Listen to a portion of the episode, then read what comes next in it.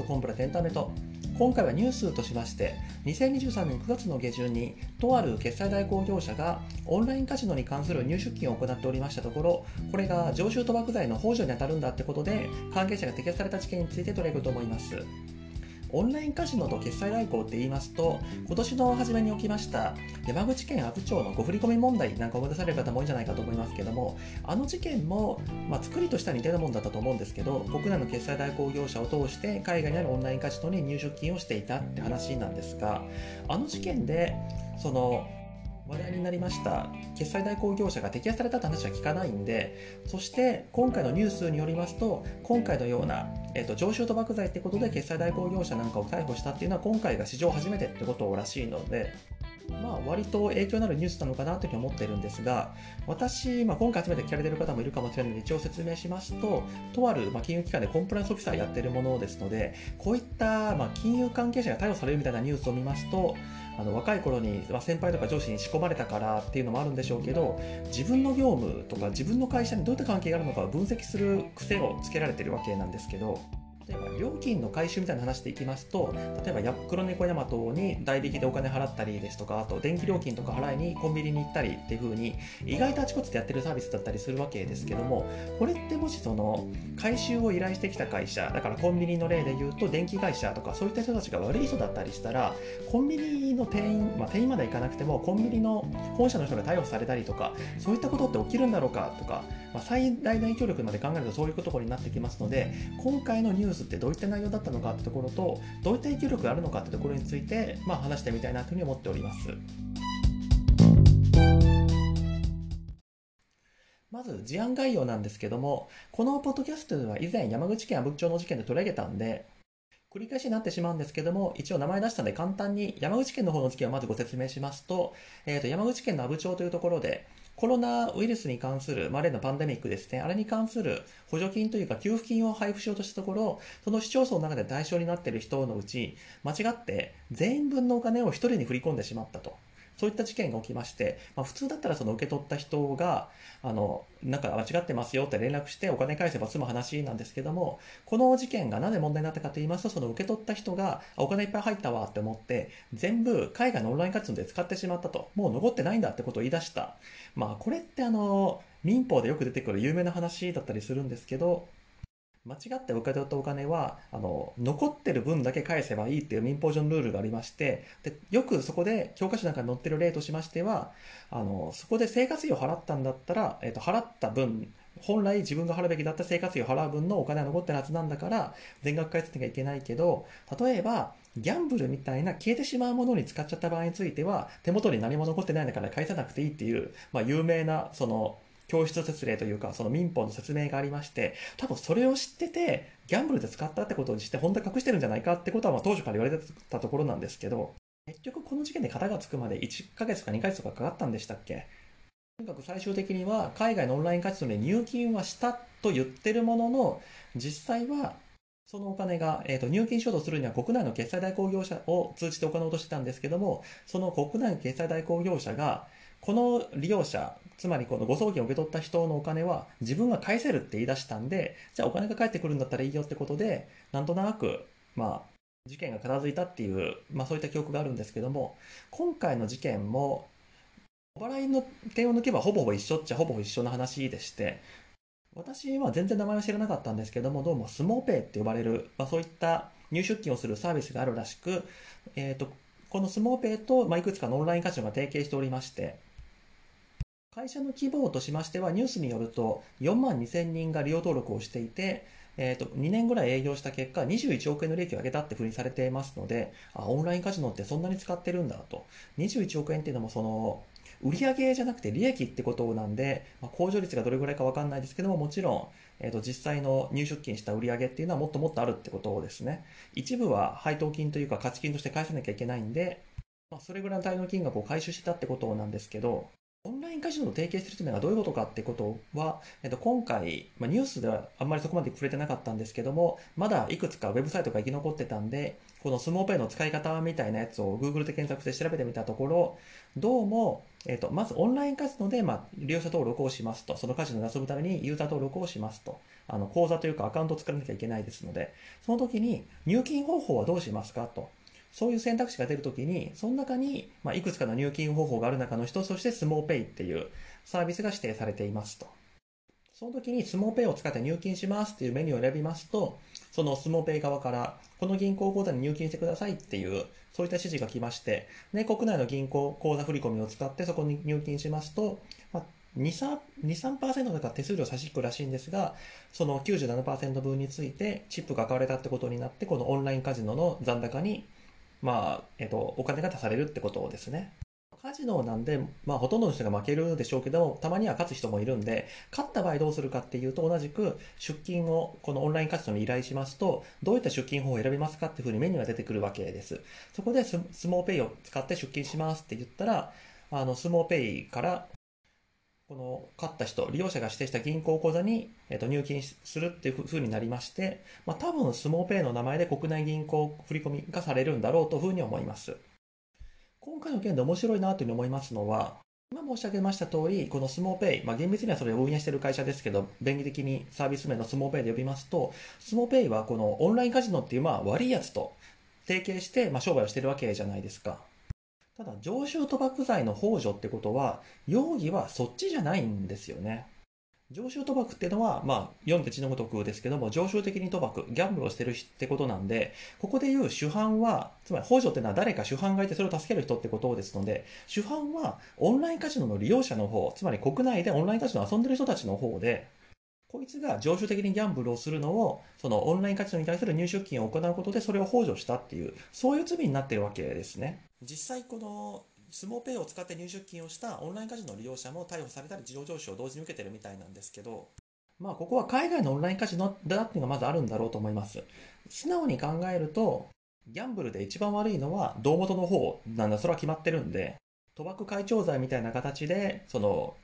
ギャンブルの主催をしてる方を逮捕して、で、この入出金してるやつはその幇助だってことで、その賭博会長罪の方の幇助だで行くのが、その筋としては一番いいんでしょうけど、ただ、多分このオンラインカジノは、その会社の本拠地だとかサーバーとかをギャンブルやっていい、カジノ経営していい国に置いてるんだろうなっていうふうに思いますので、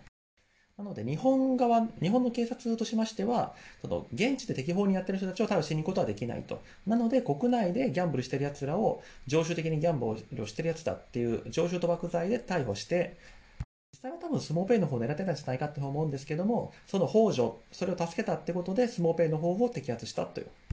まあ、そういう順序になってるわけなんですけども、ただ私、本件ですごく引っかかる、まあ、山口県阿武町の事件の時からずっと引っかかってたんですけど、なんで今回常習賭博の幇助罪みたいな罪でスモーペイを摘発するのかがよくわからないと。これどういうことかって言いますと、今回はそのオンラインカジノの業務を助けて、ギャンブルをする人を、まあ、楽にやらせてあげたから幇助だっていうふうに言ってるんですけど、オンラインカジノを幇助しようが幇助しようまいが、そもそもこの仕事って、このスモペイがやってることって、地下銀行なんじゃないのと。違法業者なんじゃないか、無免許の金融業者なんじゃないかなってところが引っかかってて、えっ、と、ここで、まあ私専門分野なんですけども、一応簡単に日本の法律制度について一応まとめておきますと、資金の回収だとか払い出しだとか、そういったまあお金を動かす仕事っていうのは日本ですと、まあ金融取引ってことになってまして、お金を送る、誰かからお金を預かってそれを送るっていうのは、銀行免許とか資金同業登録っていうのが必要になってくるわけです。一応念のため確かめましたけども、もちろんスモーペイの運営会社は銀行でもなければ資金登録なんかしてないですし、あと、スモペの使い方みたいなサイトをいくつかブログを漁ってみた限り、本人確認不要な入金できますみたいなことを歌ってるわけですけど、日本におけるほとんどの金融取引は本人確認ないと使っちゃいけないんで、明らかにこれって普通の金融取引じゃないというか、もう見るからに違法業者なわけなんです。ただ実際今回も、その地下銀行だとか違法な金融業者だってことで摘発してるんじゃなくて、あくまで常習賭博の法助罪だってふうに言ってるので、警察としてすぐに踏み込めない何かがあるのかっていうのがちょっと引っかかってます。なので、もしかしたら、もう明らかに違法っていうんじゃなくて、何かしらのその法律的な整理というか、そういった論武装をしてるんじゃないかなと思っていろいろ考えてみたんですけども、まあ結論的には、ま、全然わからんなって感じなんです。ただここで言う全然わからんっていうのは、もう全く想像もつかないっていう話じゃなくて、あの、8割くらいの精度で分かってる仮説が2、3あるんだけど、そのうちのどれが今回採用されてるやつか、スモペイ側がどれを採用して動いてたかはわからないってことで、まあ、この辺りだろうなっていう当たりはついてるんですけど、そこをこれからお話したいなというふうに思ってるんですけども、まず、このスモペイですね。決済代行業者って言ってるわけですけども、これ多分山口県阿武町の回でもちょっと話したと思うんですけど、決済代行って言葉ってほとんど意味ないんですよ。だって定義がないから。あの私も金融関係の雑誌なんか、まあ、読んでるんで、決済代行とかこういう業者で説明してるやつ見たことあるんですけども、なんか人によってちょっと言ってること違うなって感じもありますし、あとそういうところで説明される決済代行業者っていうのと、この実際に摘発されたような決済代行業者がやってる業務って全然違うんじゃないのってとこもあったりして、だから決済代行って言葉を使ったところで何にも業務説明してない気はしてるんです。一応言葉の意味から探っていきますと、決済を代行するって言ってるわけですから、本人は決済をする人じゃなくて、誰かの代わりにやってあげるってことなんですけど、まあ、昔見たその例ですと、例えばオンラインバンキング、そのネットを通じてお金を送るって時に、その、まあ、機械が苦手なのか、まあ、手間が多いのか、とにかくわからないですけども、とにかく ID とパスワードをその決済代行業者の人に渡して、代わりに、その、本来口座の名義がある人の代わりにログインして、代わりに振り込みの手続きとかしてあげますよっていうのが決済代行だっていうふうに説明してるやつを昔見たことあるんですけど、まあそもそもそれって銀行側から見たら普通に他人にパスワードと ID を貸与しちゃいけませんって書いてるでしょって話って利用規約違反ではあるんですけど、これって明らかにスモーペイはそんなことしてないですよね。すえっ、ー、と、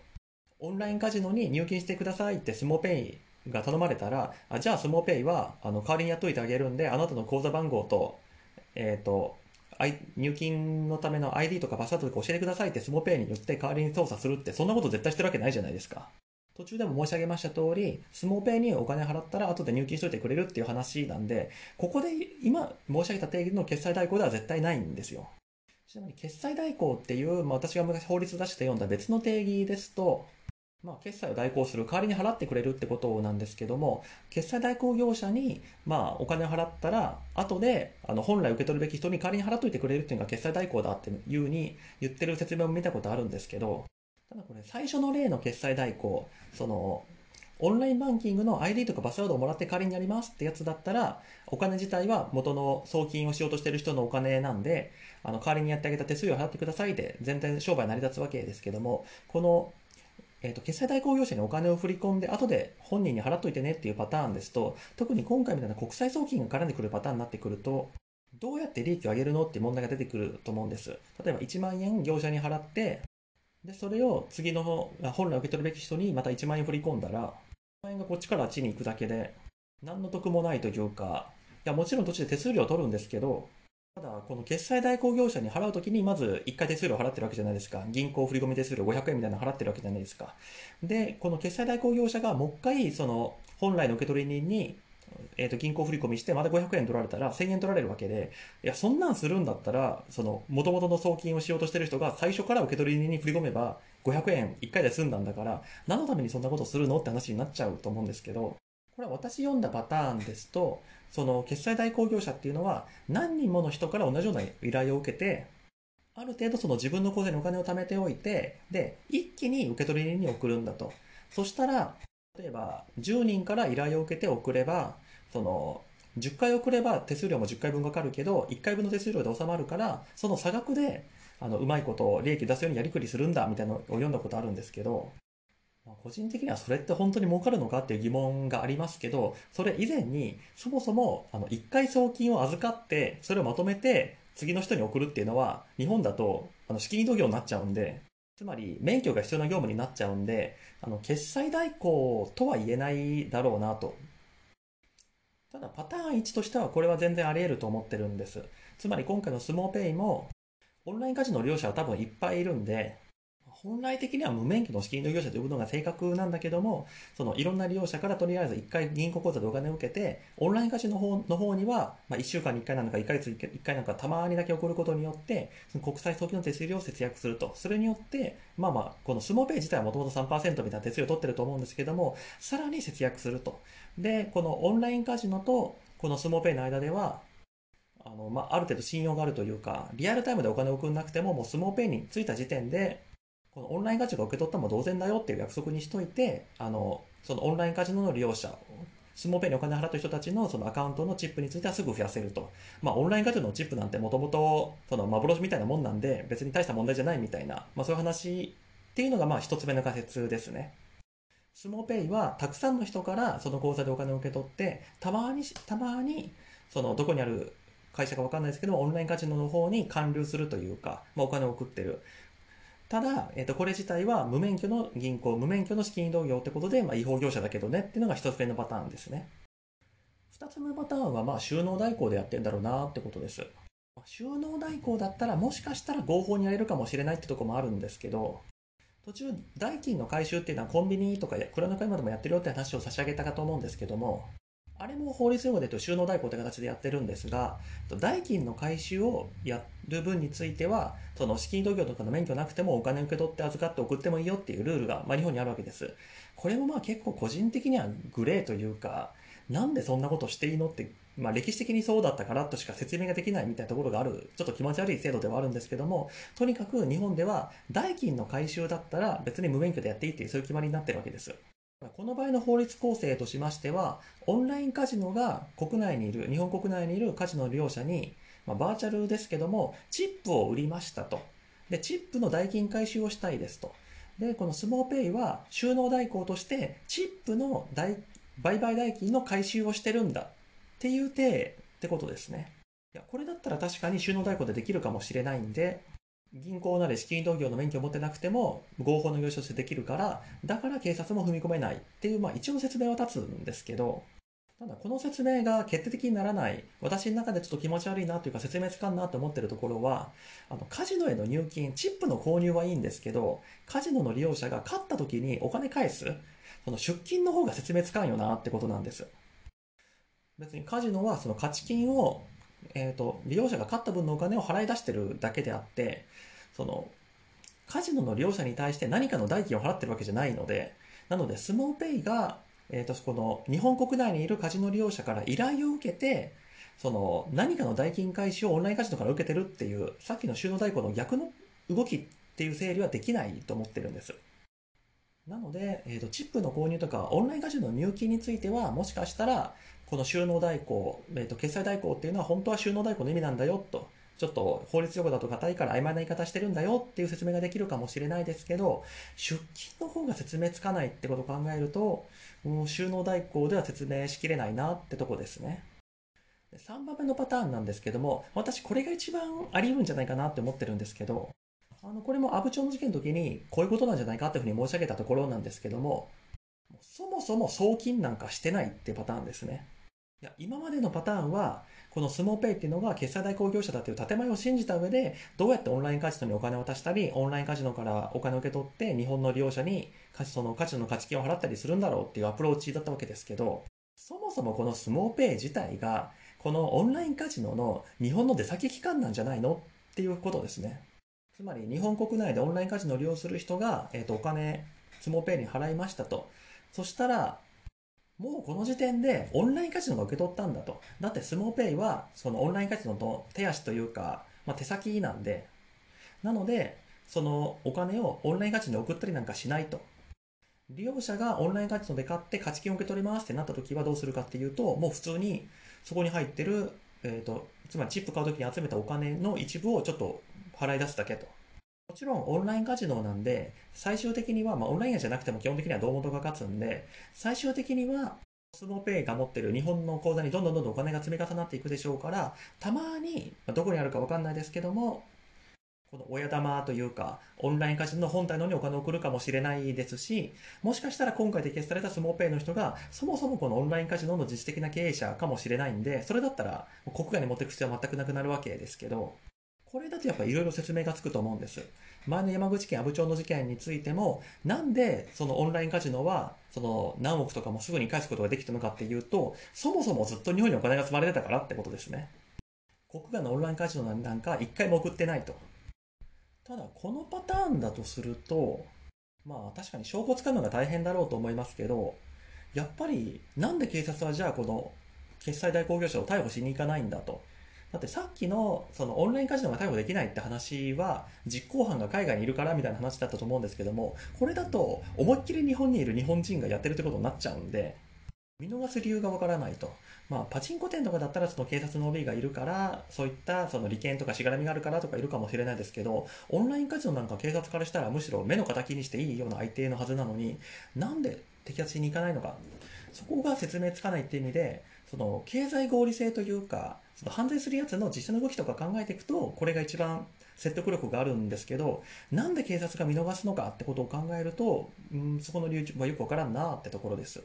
まあ、これは私の希望的観測かもしれないですけども、いや、警察もその証拠がつかめないから、この、本当はオンラインカジノとズブズブというか、ズブズブどころか一体なんだって知ってるけど、なかなか捕まえられないだけで、今回はもう、なんとか、この常習賭博の法要ということで捕まえられたんで、ここを皮切りに、え、ー、と、金融の無免許でやってるよね、とか、実際にカジノ経営してんのあんただよね、とか、マネーロンダリングもしてるよね、とか、そういったところにどんどん切り込んでいくんだよっていうふうに言ってくれれば、私としてもすごく安心するわけですけども、今回のその賭博法上みたいなやつで、それだけで終わってしまうと、私みたいなそのちゃんと免許を持って、まあ、それなりに真面目に業務してる金融業者からすると、まあ、賭博法者はとりあえずいいとして、なんで違法業者を放置するんだっていう怒りがちょっと湧いてきますね。ちなみに冒頭で申し上げた、こんなサービスが悪い奴に悪用されたりしたら、金融業者が逮捕されるってなっちゃうと、金融機関としては、安心して仕事できないよみたいな話になっていくかっていうと、まあそういう風に広がっていく可能性もそれはなくはないにしても、少なくとも、このスモーペイは、私、そんな善良な業者だったけども、たまたま悪い奴に悪用されてしまったせいで捕まったかわいそうな巻き込まれた人じゃなくて、いや、そもそも真っ黒だってふうに思ってます。